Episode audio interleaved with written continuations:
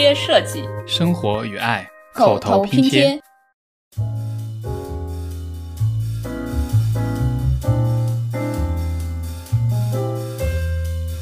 大部分的咖啡从咖啡树种出来到拿到我们手里的一杯咖啡，其实中间经过了很多很多道的中间商。他的意思就是说，咖啡是我们的面包，就相当于早 C 晚 A 的概念，就是说我的生活离不开咖啡。他也让我喝了一个云南的咖啡，他说：“你有喝到人参的味道吗？”就是只要我们喝这杯咖啡的六百分之一的价格能给他，他就已经开心的在天上飞了。大家好，欢迎收听今天的口头拼贴。最近由于各种事情，我一直对世界处于一种比较悲观的状态。但是有了一样东西，给了我一个每天起床面对这个世界的理由，那就是喝咖啡。我相信很多听众都跟我一样喜欢喝咖啡，特别是我们设计师的日常工作更是离不开咖啡给我们提神保命。大家应该也很了解各种各样的咖啡做法啊，还有品牌了。但其实隐藏在这杯看似普通的饮品背后呢，还有许许多多的人和许许多多的钱。而且它这个产品也深深的影响了孕育它的土地和当地的文化。所以今天作为一个什么都要管的设计师，我们就来跟大家分享一下咖啡是谁种出来的，在哪种出来的，是怎么种出来的。本期节目由 C 嫂咖啡赞助播出。鼓掌！你的意思是咱们终于要恰饭了吗？没错，你不是爱喝咖啡吗？我们这次就是由国内的精品咖啡 C 嫂赞助的，它是国内最早一批做精品咖啡的品牌。成立于二零一二年，今年正好是 C 嫂十周年。他们在上海、北京和深圳都有线下门店，每个门店的设计也非常有品味。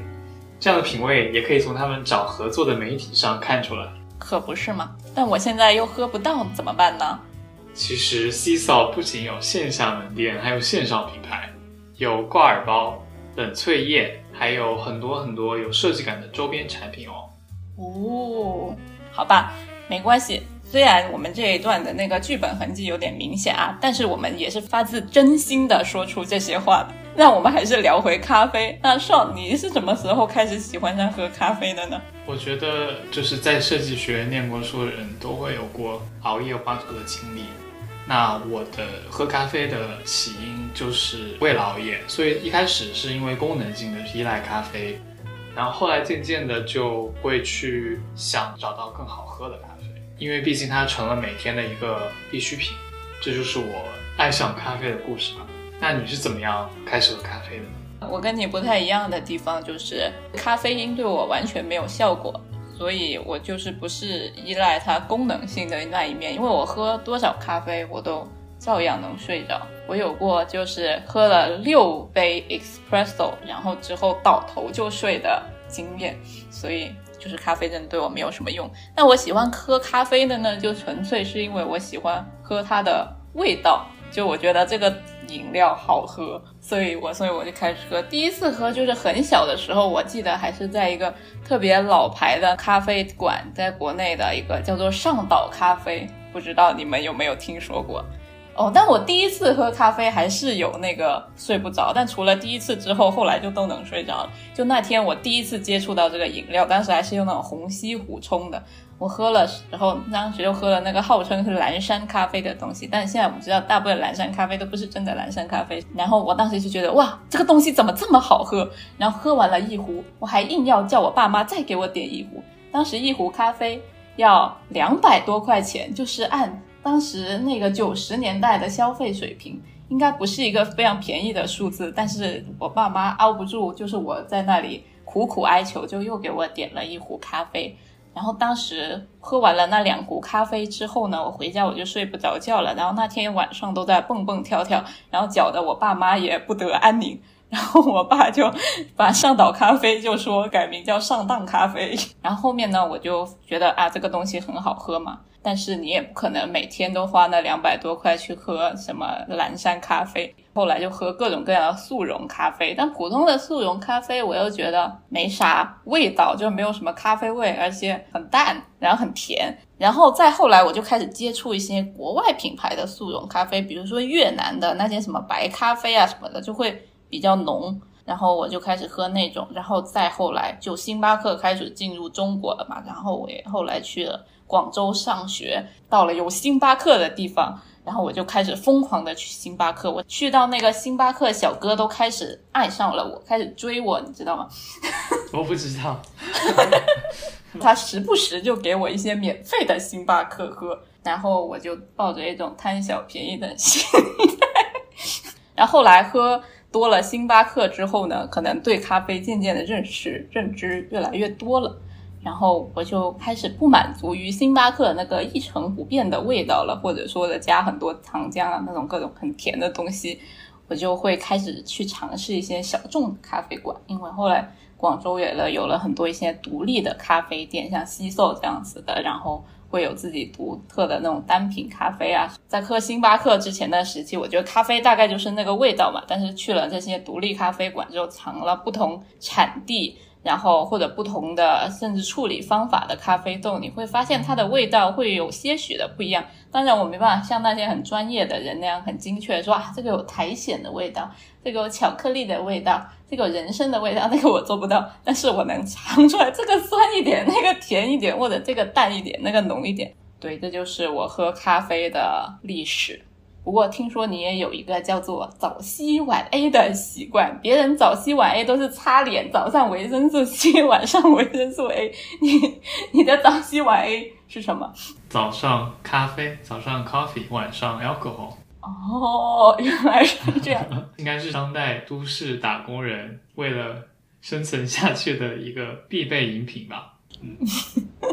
我也跟你差不多，一天不喝咖啡我就觉得很难受。但是有时候不小心喝到一个很难喝的咖啡，你觉得更难受，还不如不喝。而且又不是每个地方都有好喝的咖啡店，就你每天都上班的话，都出去买的话，它就很贵。特别是 L A 现在疫情前咖啡一杯四块钱，现在已经涨到六块钱了。所以我就开始也会搜罗一些可以随身携带的，然后可以快速冲泡，但同时又能保证口味的产品。特别是后来在疫情居家隔离期间，就算我们有钱有空，也不能出门买好喝的咖啡的时候，为了喝到那种接近咖啡馆级别的口味和口感，我也是尝试了很多不同的产品，比如说各种咖啡机啊，或者各种浓缩产品。咱们今天的赞助商西寿，他们就推出了一种冷萃咖啡液。然后其中有一款叫做长颈鹿冷萃咖啡液，就是选用了门店同款的长颈鹿拼配咖啡豆做的，用了他们的冷萃技术，加上全程的冷链运输，可以高度保留咖啡的鲜味，特别接近他们店里的口味，也符合我刚才说的方便快捷的特点。就你拿上一包，去到哪里你都可以随时迅速冲泡。你可以跟上一样，早上每天都来一杯。可以去水肿、增强代谢，可以又维持美貌又维持身材。那这个冷萃咖啡液要怎么用啊？就他们很方便的，你就是随便你拿一个杯子，然后冷水、热水、什么水、气泡水都行，然后或者豆奶、牛奶、燕麦奶、果汁、冰淇淋，然后反正你就是放进去，然后你把那个咖啡液往里咵一倒就可以了。就是可能味道太好喝，就是可能会花的钱有点多而已。好吧，不过为了给大家省钱呢，我们这次给大家争取到了口头拼贴的独家优惠。现在前往天猫 C 走的旗舰店，跟客服报出暗号“口头拼贴”四个字，就可以领取我们听众的专属优惠。C 走冷萃咖啡液系列原价九十九元，现在一百四十八两盒，而且还加送一个冷萃咖啡杯哦。长颈鹿、亚洲象、桂花三种口味，任意选购。哇，我要每个都买一个。不过我推荐大家平常有空的时候，还是去咖啡馆坐一坐，因为在咖啡馆就是刚才像我说的，如果你遇到一个喜欢你的 barista，你就可以薅一些羊毛啊，或者遇到一些特别有趣的故事。然后我不是说我后来就喜欢了那种独立咖啡馆吗？比如说我家就是潮汕那边有一个特别小的咖啡馆，但也特别的独立。然后，然后 特别的独立。因为就他一个店，然后里面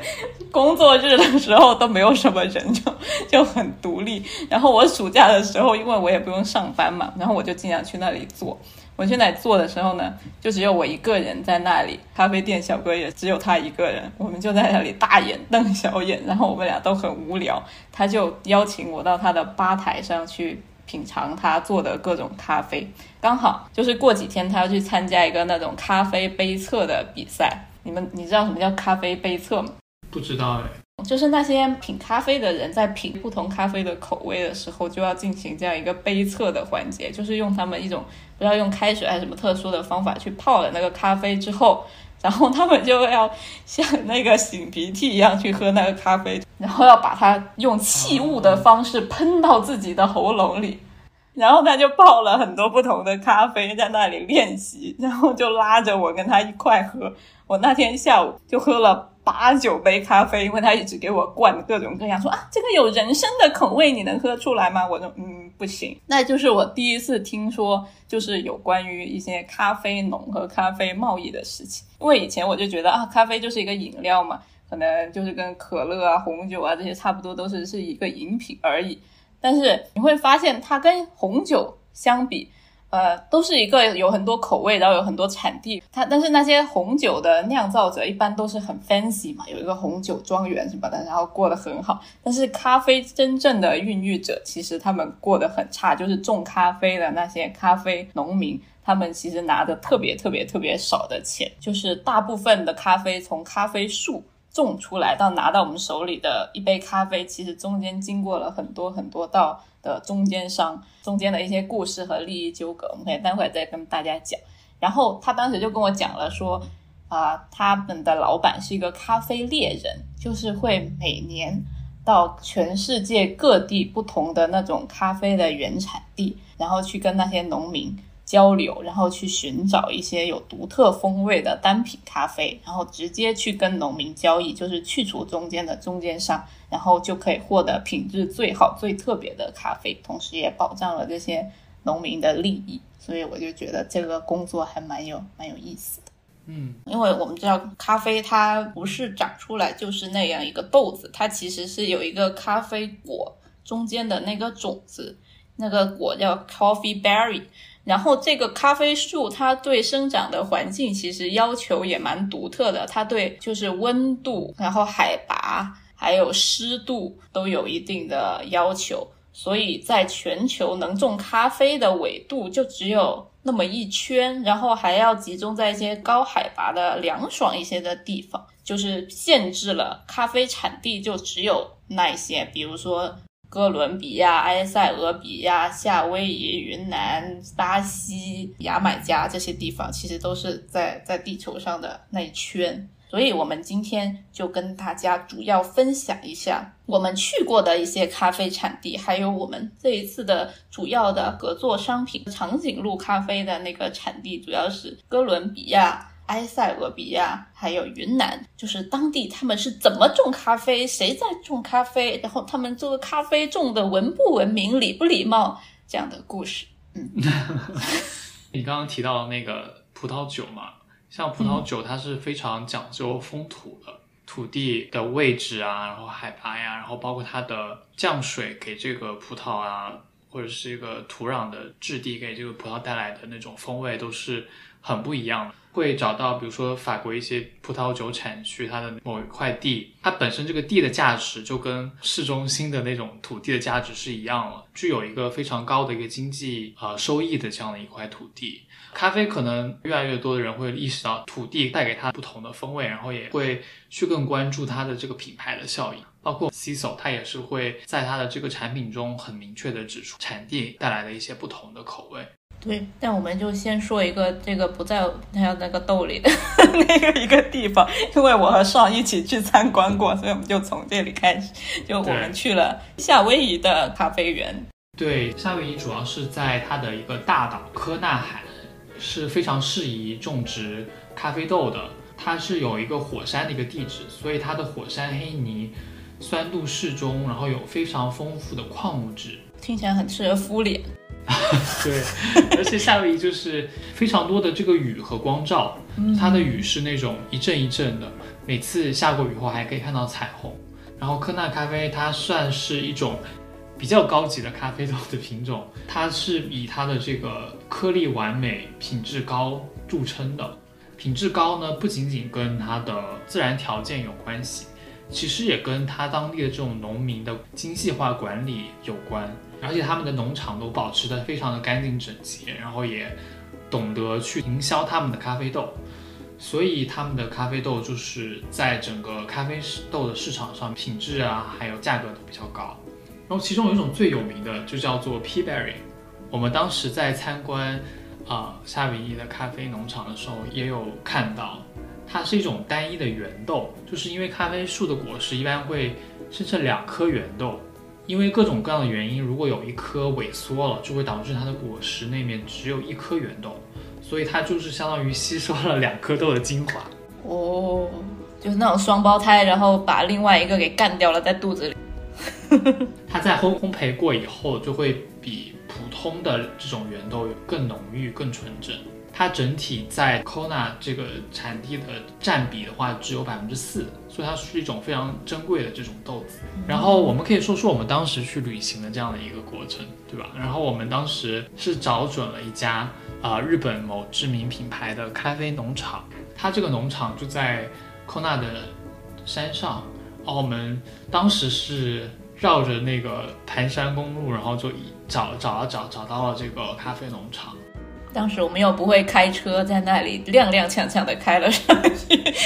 但是因为在夏威夷非常好开，地广人稀，对，开的又慢，大家很文明。对，大家开的又很文明，然后风景又特别好，因为我们是一个上山的，视线越来越广，然后可以看到旁边的海。我们到农场的时候呢，旁边其实就有一个。那种贩卖的小房子，然后我们就可以在里面就是试品他们的咖啡，而且就是它也有各种各样的咖啡的衍生的产品。然后他们这个农场也提供了，就是每可能每半个小时就会有一个这样的 tour。然后我们当时去的时候就等了一会儿，然后就参加了他们的一个员工带领的一个 tour，我们就可以走到农田里面，他会给我们详细的介绍。然后那个员工就跟我们讲说。就是因为他们这个土壤的条件，然后又因为天气很好，所以咖啡树就不需要特别的浇水。说到 Kona 咖啡，它的具体的品种呢，它其实和蓝山咖啡用的都是阿拉比卡的这种树种，但是呢，因为气候啊、海拔呀、土壤的不同，就会让它们有不同的这种风味。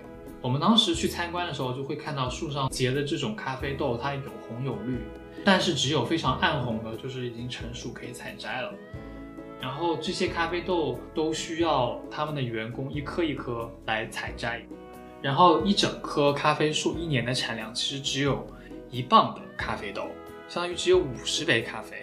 其实这个还蛮惊人，就一棵树一年只能产五十杯咖啡。对，集齐了日月的精华在这五十杯里面。而且咖啡树超难种的，就是你那个树从一个小树苗长成要一年，和小树苗长成到可以。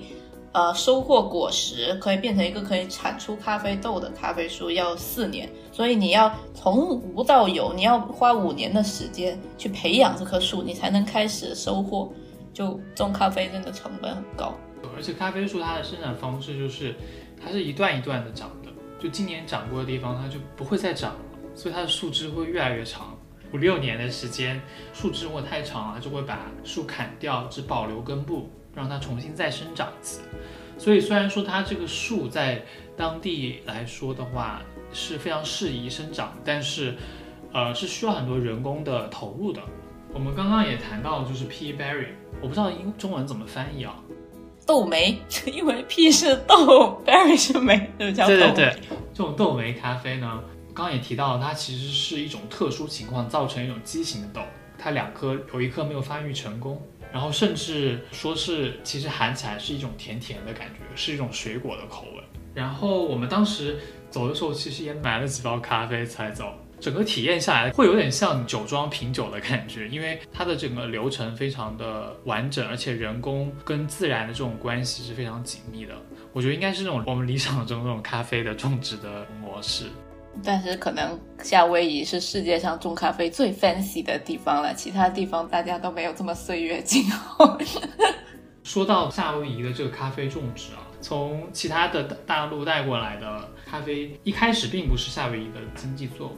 一开始是糖阿波罗，到后来在那个世博会上，它的这个当地的科纳咖啡就受到大家的欢迎，所以它就慢慢的成为了夏威夷的一个非常重要的产业。然后再谈到这个背后的人，要因为咖啡的采摘过程是一个劳动密集的过程，夏威夷的农场工人的报酬呢？其实比很多其世界上其他地方的农场的农民要高得多。比如说夏威夷大岛的农民，他们获取树上的这种豆子就需要八美元每磅。我们当时去的时候也有介绍说，到了收获的季节，其实旁边的很多农场他们会雇旁边的居民来帮他们一起收。对他们这个收入其实是相对比较高的，当地的那种土地呀，然后化肥呀，维护的成本相对也比较高，所以总的加起来的话，就是 Kona 咖啡它的售价就很高。好的一点就是当地的工人和农民确实有得到非常好的报酬，所以我觉得这是一个比较呃良好的一种经济模式。嗯，而且本身因为美国整个国家比较有钱，其实美国每年会给农民都会有很多的补贴，这也是其他国家咖啡农很不满的一点。因为就是它补贴了之后，就导致他们的价格，咖啡豆的价格并不需要抬到特别特别的高，就导致其他国家的农民没有补贴的那些，就是必须要以很低很低的工资才能跟他们的产品去竞争。那我们可以讲一讲其他国家的情况。好，那我们也讲讲哥伦比亚。哥伦比亚这个地方我们也去过啊，是不是很神奇？我还去过哥伦比亚这种小众的国家。我们俩去的地方好奇怪。难道我们五年前就已经预知到我们要做这期节目吗？哦，对，我们都是追随着咖啡去的。好，说说这个哥伦比亚。哥伦比亚应该是世界上最著名的咖啡产地之一了。因为夏威夷咖啡它虽然品质高，但是它的地方小，而且它能种咖啡的地方也少，对，所以它产量就少。但哥伦比亚它能种咖啡的地方很多，所以它是世界上最有名的咖啡产地之一。它的口味呢，一般就以啊浓郁和厚重为特色。比如说长颈鹿咖啡里面就有用到哥伦比亚的豆。哥伦比亚他们自己国家呢，喝咖啡也跟我们其他地方的人喝咖啡不太一样。他们喝咖啡就比较简朴，他们当地有一种叫做 Tinto 的咖啡，我们当时好像也有喝到，就是拿一个大铁壶，然后里面咔扔一块那种原蔗糖，就是那种一块晶体，然后你把它煮化了，然后扔进去咖啡粉，然后咕噜咕噜咕噜咕噜咕噜咕噜煮一会儿，然后加一点冷水，据说这个冷水能让那个加进去的咖啡渣沉到底下的，而且能让这个味道更加出来一点，就是。比较能喝到咖啡原汁原味的一种喝法吧。哥伦比亚这个咖啡文化呢，就除了这个听头之外，他们也是发展的算是全世界各地比较好的，因为这个作为他们国家的一个特色产品嘛。所以他们全国人民都爱喝咖啡，全国人民都种咖啡，甚至他们有一个区域，那整个适合种咖啡的区域呢，就被他们国家称之为咖啡三角区或者咖啡带。然后这个咖啡三角区甚至就是被联合国教科文组织入选为咖啡文化景观的世界遗产。哦，OK，咖啡文化景观的世界，那也没有什么竞争对手啊。呃，说不定埃塞俄比亚可以跟他拼一拼。然后说到他们这个咖啡文化，就我们当时有去他们的那个首都嘛，叫做波哥大。波哥大的市中心，他们有一个古城区，你进去逛，你就会发现里面有各种各样大大小小的独立咖啡馆。然后每个独立咖啡馆也有咖啡师现场给你讲。就是啊，这个咖啡豆是什么品种、什么风味，然后冲给你看，就让你买点走，一种营销的 手段。对，而且他们也有那个咖啡 tasting，就相当于对，可以教你怎么去品味咖啡，不同的咖啡豆。对，就像一个酒吧一样，他会跟你聊哦，你这个是啥？就跟我当时跟那个特别独立的咖啡馆那个小哥一样的活动。然后，而且呢，就是现在他们的咖啡文化就是发展的越来越就是昌盛嘛。为了吸引更多的人到哥伦比亚来品尝，然后而且带动他们国家的旅游业，他们会有一个做法，就是把最好的咖啡豆留在本地。以前他们都是把最好的东西拿去出口到欧洲啊、美国啊这些地方，但是他们现在开始把最好的留下来，就是让你去到那里才能喝到那个咖啡，才能品尝到那个味道。哥伦比亚挺好玩的，真的，就是那里消费特别的低，而且那里的人特别热情好客。那个咖啡三角区哦，提供了一系列各种各样的跟咖啡有关的旅游活动，除了你可以在那里经历像夏威夷那种带你去。参观咖啡种植、收割、晾晒、水洗、磨豆，然后品尝各种各样的呃那个全生命过程的体验。它还有各种各样的旅游景点，就是带你去看种咖啡的田呐，然后他们还有咖啡的山谷啊，还有一些咖啡农而发展出来的当地特色的文化建筑，甚至还有咖啡的主题乐园，咖啡为主题的过山车、碰碰车。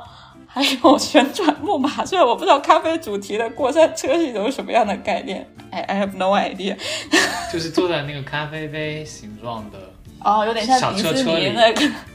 对，迪士迪士尼不是有个茶杯，你可以坐在里面转转。有可能。然后还有咖啡主题的旅馆。咖啡主题的旅馆就是你在那个酒店里，每天一睁眼就欣赏到那个美丽的咖啡田，而且还有无限量的咖啡，一整天都不停的让你喝，不停的让你喝。那你可不可以讲讲咖啡田长什么？就是因为我们刚才说了嘛，咖啡它需要一定的海拔，所以它一般都长在山坡上。是不是也是为了那个排水？比较好，对对对对对。那哥伦比亚有一个咖啡园叫 Victoria de Finca，哦，Finca 这个词你听说过吧？Finca，对，是 真是他们他们西班牙语里面说的，就是一种小农庄的那那种感觉。那个 Victoria de Finca 就是完全用原生态的自然排水的方法去灌溉那个咖啡田，就从山上收集那个雨水，然后进到那个渠里面，然后一层一层的。跑到那个咖啡田里面，就是一种非常环保的方式。然后他们当地也有很多，就是因为那些农民世世代代都在这里种咖啡嘛，而且这个咖啡带呢。它因为在山上，然后就会面临着很多什么山体滑坡啊，然后它又在地震带，又会面临地震啊，各种各样的那个自然的挑战，所以他们也发展出了一种属于他们自己的建筑风格和建造方式，因为他们很多以前是欧洲来自西班牙的移民。他们就结合西班牙的建筑风格和当地原住民的一些装饰风格吧，然后发展出了一种建造方式，叫做巴哈雷克。巴哈雷克呢，就是一种用竹子、木材还有泥、干草、粪便 等等混合物，然后去建造。他们就会有用那个竹子，那种长长的竹子，然后很密的去排成一个网格，然后在中间填上一些泥土啊和牛粪作为那个粘合物，然后这样子就可以让它那个楼在坚固的同时又有一定的柔性，就你地震的时候可以消散那个能量。他们的那个屋顶和那个结构中间还有一个滑动的结构，就是你摇的时候它可以滑来滑去，这样子就不会塌下来。就是用一种以柔克刚的方法，而且现在很多建筑师他也发现了这个建筑的优势，所以他们也用了这种技术，在一些现代的建筑里面去盖房子。这种巴哈雷克，他们还产生了各种变体，比如说这一半巴哈雷克，还是下面是水泥的，上面是巴哈雷克，反正有各种各样的变体，而且加上他们那种当地文化的那种彩绘啊，特别的有当地的特色。当时我们在哥伦比亚也是。喝了好多的咖啡，然后我也买了咖啡回来。对，当时他们有一个品牌，就是有一个老头戴着一个帽子的那个品牌，就是 他们当地特别火的一个全国连锁品牌。但是我们当时没有去那个咖啡带，这个联合国认证的世界文化遗产旅旅游有一点可惜。因为我们当时去哥伦比亚是因为有一个设计的 studio，就是关于。生态多样性嘛，然后我们都知道哥伦比亚是一个全球生态多样性程度最高的一个国家，因为它有很多的雨林啊，各种各样的地质条件。那咖啡一般适合种在什么样的这种自然条件下？它跟夏威夷有什么不同？嗯，其实很久很久以前，大家种咖啡都是野生的，就是在那些森林里面让它随便长。因为其实咖啡它是喜欢有一定的树荫的，咖啡树不是很高嘛，它喜欢在那个森林里面的下层，就是自然条件中的咖啡都是这样子的。但是现代社会呢，大家由于希望就是更集约、更好管理嘛，集约是个词吗？集约啊，就是土地集约，就是更加的集中和集约啊，有有有有这个哇！我发现集约是一个农业用词，哎，right，是专门指农业上，就是你刚刚说的精耕细。I am so professional，嗯，就像内卷是一个农业用词一样，真的吗？内卷是一个农业用词？Why？本来是在讲述农业内卷化，就是在解释爪哇岛没有农业变革。那好像跟我们现代的运用没有什么关系。对对对，但是现在大家就广义上的去用。但我这个“集约”这个词用的是很精确的啊，很精确。精确。现现代社会那些人呢，为了追求经济利益嘛，就让为了让种植更集约，一般都会砍掉森林里的其他树，就是给它遮阴的那些树，因为这样你就看得清嘛。而且一般在森林里，你要种的很稀疏嘛，因为中间还有很多其其他他的别的树，所以如果其他的，就是这样子。它如果你把那些其他的别的树砍掉，你的咖啡树就能种得更加密集，而且你管理起来更好管理，喷洒农药啊、化肥啊都可以更加方便。所以很多那种想要追求量产的咖啡庄园就会把那些。其他的别的树砍掉，然后做成阳光咖啡。虽然呢这样子，我们知道它这样效率也许是高了，但是它也造成了很多的问题。比如很明显一个就是破坏了物种的多样性。就是有人去研究，就是在那个阳光咖啡和遮阴咖啡里面呢，你去呃观察它那个鸟类，有遮阴的咖啡农场的鸟类的种类是就是阳光咖啡的鸟类种类的两倍。但是有一些学者也说，就是啊，你这个虽然它有一些其其他他的别的树，但是它也不代表它就是一个完全的自然条件，你不可以把它当成一个就是生态栖息地来看。但是它还有另外一个作用，就是它能够给一些物种的迁徙提供一个生态廊道。如果你把它砍了，它就连过都过不去了，它们就被隔在两个地方。比如说，他要是他和他老婆不小心在砍树之前被分隔在两地，他们就只能永远的异地恋了，天隔一方，跟我们现在疫情期间一样。那你说了这么多遮阴咖啡对于生态的重要性，那它对于这个咖啡的口味有没有什么影响？对于口味可能影响不大，但是它对这个咖啡的呃生命其实还是有影响的。就是虽然有些人他认为把那个树都砍掉了是可以让经济价值提高，其实不然。就是阳光咖啡它容易提高一种叫做咖啡铁锈病的传播，就是咖啡铁锈病是一个咖啡的新冠。当时牙买加咖啡就是著名的蓝山咖啡的产地，当时差点就是全军覆没，就是因为这个咖啡铁锈病。还好最后有日本就是出手相助，这个蓝山咖啡才活下来。所以牙买加为了感谢日本，现在主要蓝山咖啡都是供给日本。咖啡铁锈病是一种真菌，你这个咖啡那个树高的树你都砍掉了嘛，然后它那个风是不是就大了？所以那个包子一吹。就是到处都是了。本来中间有些别的树挡着，它不会传播的那么快。对，而且你如果集约型的种的话，每个咖啡树和每个咖啡树都挨得很近，就是它们的叶子和叶子都碰在一起，就相当于我们现在没有保持社交距离一样，这个病毒就是容易传播。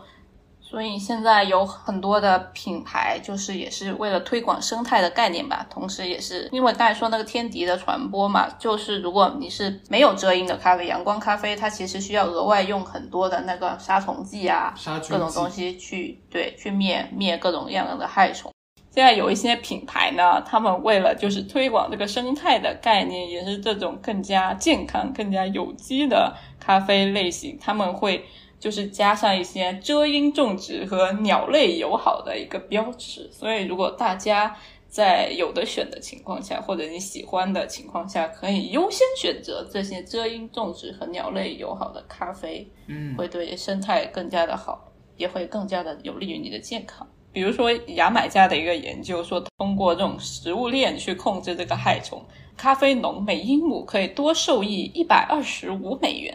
就比如说埃塞俄比亚，它的人均 GDP 才五百零五美元。虽然喝那咖啡的夏威夷人生活在那个幸福的快乐农场之中，但是大部分的其他咖啡农都在经历着非常严重的剥削，还有结构性的暴力。刚刚盛也有说嘛，就是咖啡这个产业就是一个劳动密集型产业，它需要很多的劳动力，比如说咖啡果。你要一个一个的去摘，因为那些咖啡贸易商在挑咖啡的时候，他会每一颗来看看你这个咖啡是不是完整。然后，如果你这一批咖啡里面有很多不完整的豆子，你这个就会变成次品，然后就会卖少很多的价格。所以他们是要一个一个摘下来，所以他们需要很多很多很多的劳动力。种植园的园主嘛，为了获得更高的收益，就是会给那些咖啡农特别特别低的工资。就是在咖啡产业刚刚兴起的时候也是一样。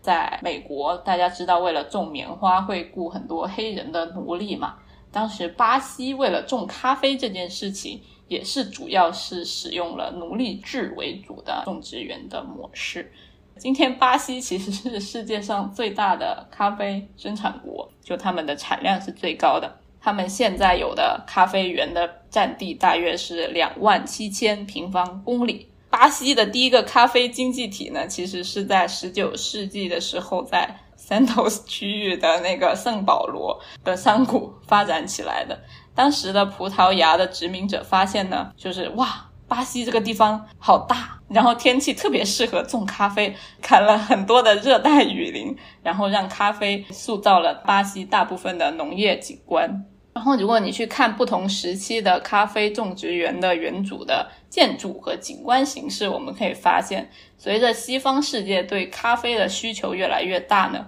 就是这些咖啡园主的生活就是越来越好。他们一开始都是住一些什么泥土的茅草屋，后来都变成了那种新古典主义的大豪宅。其实这样的繁荣都是依托于当时还没有被废除的奴隶制的。比如说，当时一八五零年的时候，一个有着八万七千棵树的咖啡种植园里面就需要一百八十九个奴隶，而且为了体现这些殖民者和奴隶之间这种统治和被统治。主宰和寄生的关系，在巴西的咖啡的种植园，我们也看到其中这些等级关系。嗯，他们典型的布局是这样子的，就是那个咖啡园的园主的家在中间，然后奴隶的居所在左边，然后一个奴隶的医院在右边，然后最前面呢是磨坊和咖啡的储存空间，中间是一个晾咖啡和挑咖啡的一个大的宽敞的院子。这样子就确保了所有的咖啡的生产和奴隶的一举一动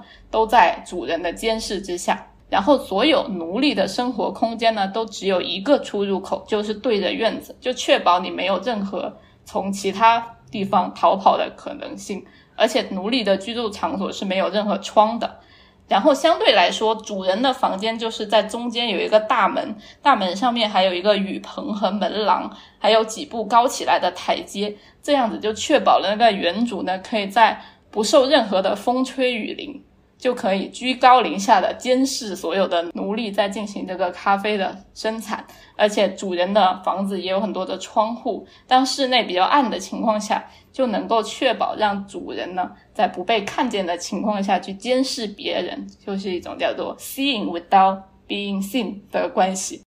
但现在是怎么样的？现在就是也不能用奴隶的，他们就开始试图引进一些现代化的农业的设施，一种机械化的设施来提高这个产量。但是毕竟咖啡它必须就是有一些活动就是要人才能去完成的，所以现在其实就是很低很低的工资吧。然后就是对于整个咖啡市场，全球的咖啡市场来说，它也决定了这样一种。就是模式，哎，你知道吗？就是咖啡，咖啡的交易，全球交易是跟股票一样，就是很激烈的。就是现在转到了线上，但是以前是像股票一样有一个交易大厅，上面有一个屏幕，就是随时随地在跳那个咖啡现在的价格是多少，然后每分每秒都在变化。嗯，大宗商品，对，是大宗商品。然后你这个价格一变动，全球都是跟着变动。然后如果你这边少了五毛钱，你全球的那个咖啡的贸易商就会少给那些农民五毛钱。但是那些农民干的活又一点都没变，但是他们就会因为这样子的波动，经济会受到一些损失，或者就是有一些变化。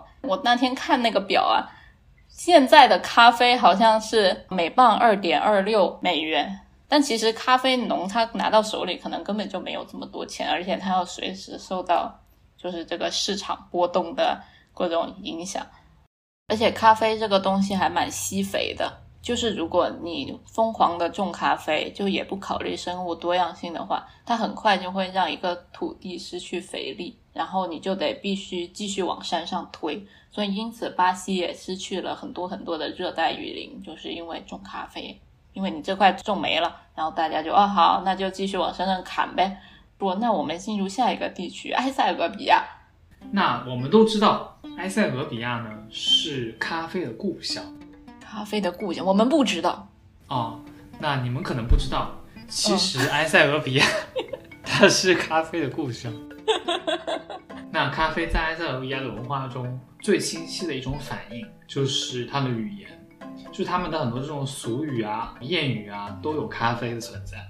有一种常见的谚语就是 “buna da bona”，我很 我很确定我的发音是不对的。你好像在在演狮子王。不那么塔塔，他的意思就是说，咖啡是我们的面包，就相当于早 C 晚 A 的概念，就是说我的生活离不开咖啡。然后，而且如果有一个人说我没有人可以一起喝咖啡，那他的意思就是说，这个人是没有可以倾诉的好朋友的。相当于咖啡在整个社会的人际关系里面发挥着巨大的作用。难怪了，我们有一个交友 APP 叫做 Coffee Meet Bagel。嗯，Coffee Meet Bagel。它的口味是啥样的呢？埃塞俄比亚的它的咖啡普遍来讲是偏酸甜口味，常常是带有果香。然后我们这次合作产品里面的这种桂花风味，它其实就是用纯的埃塞俄比亚的咖啡豆加上精致的桂花干调配出来的，所以这种香气很浓的一种咖啡，香气逼人。哎，说真的，我很喜欢埃塞俄比亚的咖啡。就是我去外面点，如果是单品或者手冲的话，我都会点的选埃塞俄比亚的豆子，因为它比较，就是有点像果汁的感觉，就是有一点酸甜，它不会很浓的咖啡因。因为因为其实很多人喝精品咖啡不是追求咖啡因的嘛，它不是追求醒神，它是想要尝那个风味。我很推荐埃塞俄比亚的豆子。在埃塞俄比亚，它作为咖啡的风味原产地，它拥有着数万种的咖啡的品种，甚至很多它其实都还没有分类，就是它被当地作为一种传家宝，或者作为一种当地的文化，就是记录下来，而不是就是归到了这种主流的咖啡分类当中。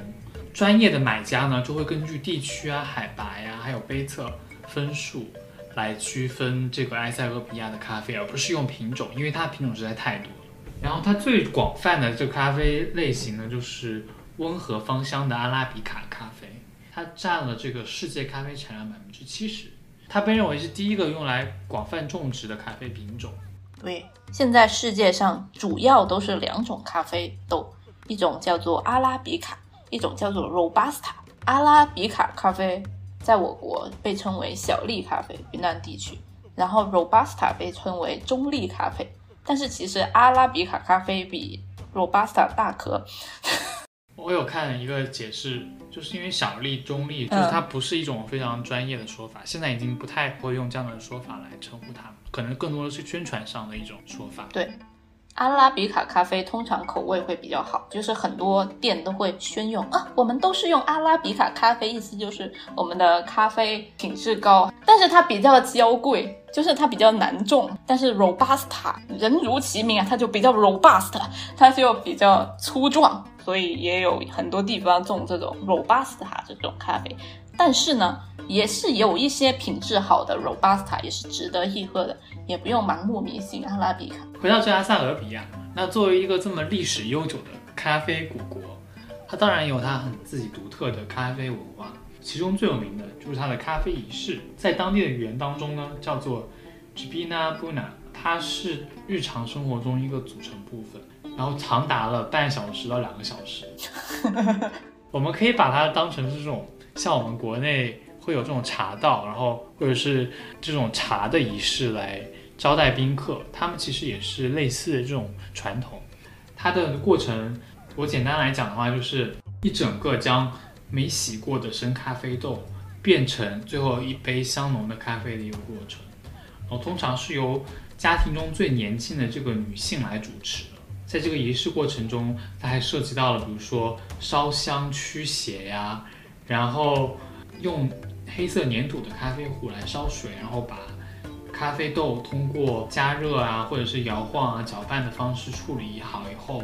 然后再将咖啡豆在火中进行烤制，然后大家还可以去闻这个咖啡的这个芳香的味道，然后最后呢。这个烘焙过的咖啡豆还会磨成粉，用水来煮，而且他们冲的那个壶壶很漂亮。对，等于说就是一整套文化的体系。我们说完这个开心的，我们再说点现实的，就是他们的这个种植的经济。咖啡对于埃塞俄比亚来说有多重要呢？它占它所有出口收入的百分之七十，对它国家的经济来说至关重要。有四分之一的人口，也就是一千五百万的埃塞俄比亚人，他都是靠种植咖啡为生的。除了少数的这种政府经营大型庄园以外，几乎所有的咖啡，当地的咖啡都是用这种传统的小农经济的方式来种植的，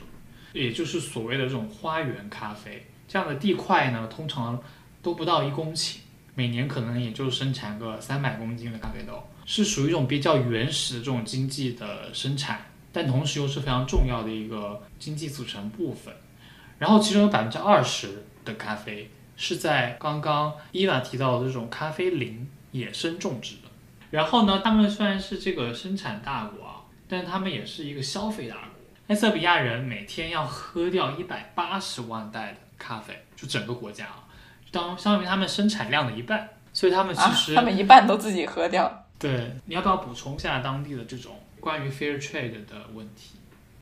对，像我们刚才说的嘛，他们每年可能只能种三百公斤的咖啡，而且还是一家人哦。现在咖啡价格是两块钱，三百公斤大概是六百磅，那就是一千二，一千二全家人分，那每分到每个人头上可能就三四百美元，一整年就三四百美元的收入，而且呢。你看，像去年遇到了新冠，咔，那个价格砍一半，一整年每个人只赚一百五十美元。就是有一个说咖啡公平贸易的纪录片，叫做《黑金》，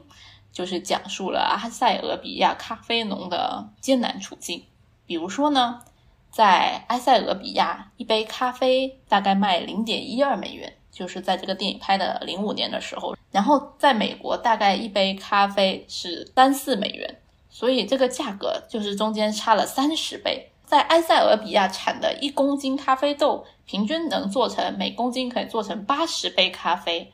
那如果按一杯咖啡算，按便宜的算，三三美元的算，一一公斤豆子我们就可以卖二百四十美元，对不对？但是呢，一公斤豆子以多少钱卖给经销商呢？当时是以零点二三美元一公斤卖给经销商。这中间就是从一杯。咖啡里面的咖啡豆成本，还有这杯咖啡卖的价格中间，中间差了一千倍，就是你买的三块钱这杯咖啡里面，只有一千分之一是去到了那个咖啡农手里。这不是说资本家就很邪恶，就是故意这么压榨他，虽然也有这样的成分在，但是主要的问题呢，还是中间实在是有太多层的经销商，比如说那个卖农民种的一个，然后到捡咖啡的人，到。买卖咖啡的人，然后再到烘豆子的人，然后再去到咖啡馆，中间至少有五六个中间商，然后每个中间商我都得赚一点点钱吧，最后就变成了这样子的一个一千倍之间的差距。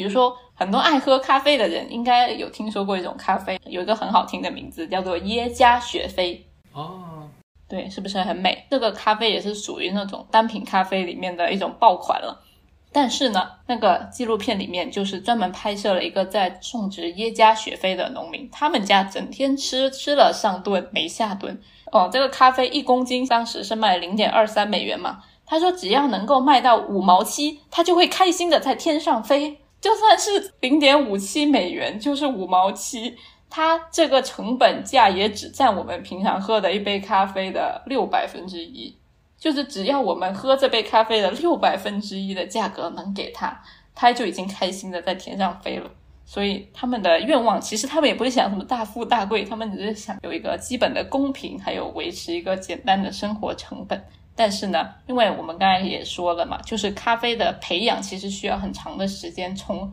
一棵苗到能够收获，它需要五年的时间，所以。他这个种耶加雪菲的农民，他根本就没办法靠种植咖啡去维持生活，他的小孩也都没办法去上学，所以他决定转而去种一种叫做 Chat 的致幻植物，就是一种毒品。但这个毒品就是很好种，而且随随便便几枝树枝，那个毒品的植物的树枝就能收到这个咖啡十倍的收益。所以，如果我们能够就是促进这种公平贸易的话，其实也能够让更多的人不要去从事这种非法的活动。对我还想补充一个，就是气候变化其实也对埃塞俄比亚的咖啡有很多的影响。我看到很多报道都指出，就是因为当地的这个气温越来越高，然后降雨量更少，干旱的时间更长了以后，让他们这个咖啡豆的收获季节变得就是难以预测。所以其实也会影响他们这个种植咖啡的这个情况。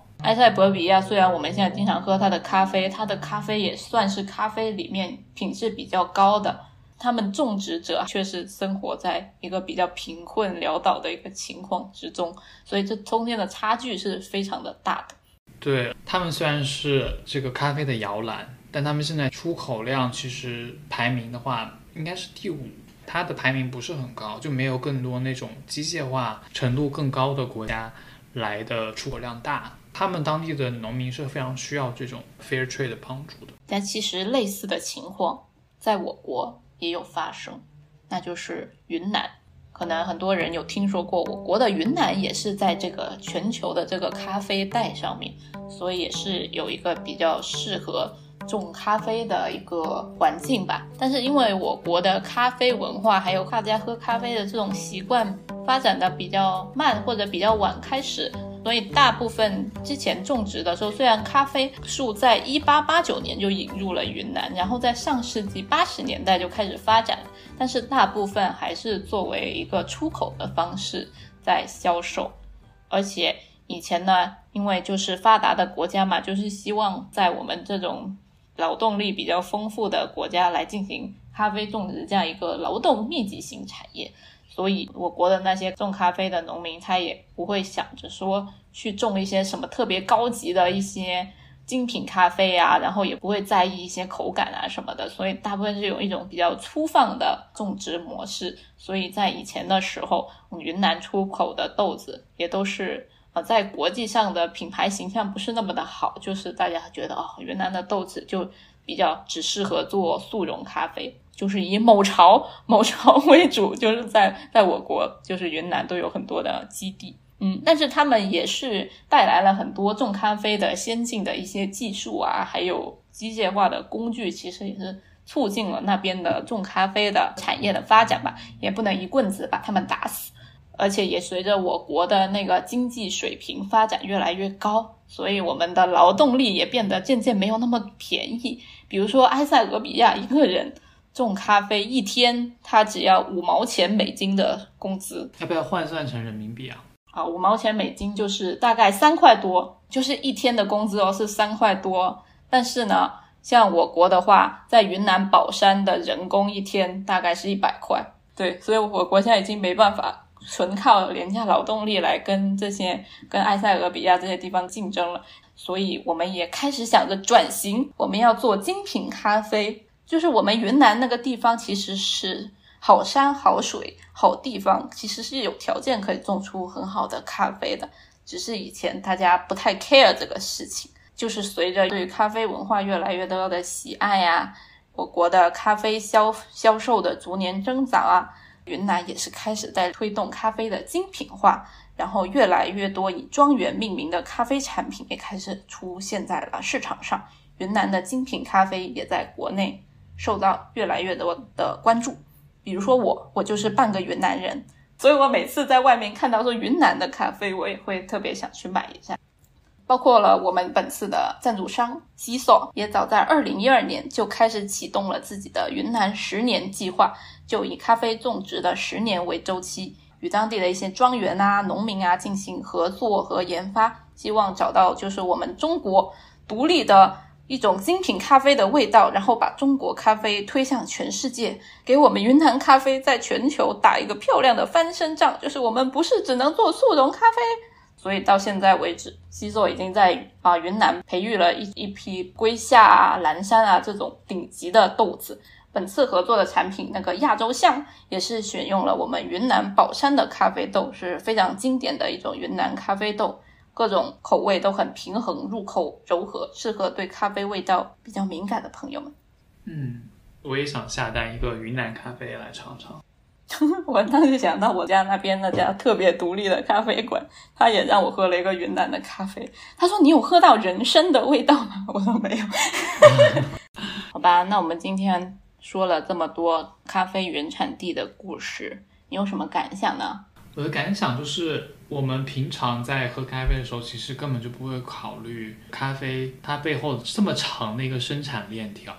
它从遥远的地方，由当地的农民辛辛苦苦的种植、采摘、清洗、晾晒、烘焙，运送过来，又通过了研磨啊，或者是各种各样的加工方式，才到了我的手上。对于小小的咖啡豆，其实背后包含了一个整个这种全球化的产业链啊，还有世界的这种不平衡情况。然后我其实觉得，我们聊这个。一方面是因为我们作为设计师会关注这种第二自然跟我们的人的关系，然后也想说我们应该关注在消费的这个行为背后会对我们的环境和会对我们世界上其他虽然遥远但是跟你有关的人他的一些影响，所以我觉得这个是有点像一种以小见大的感觉。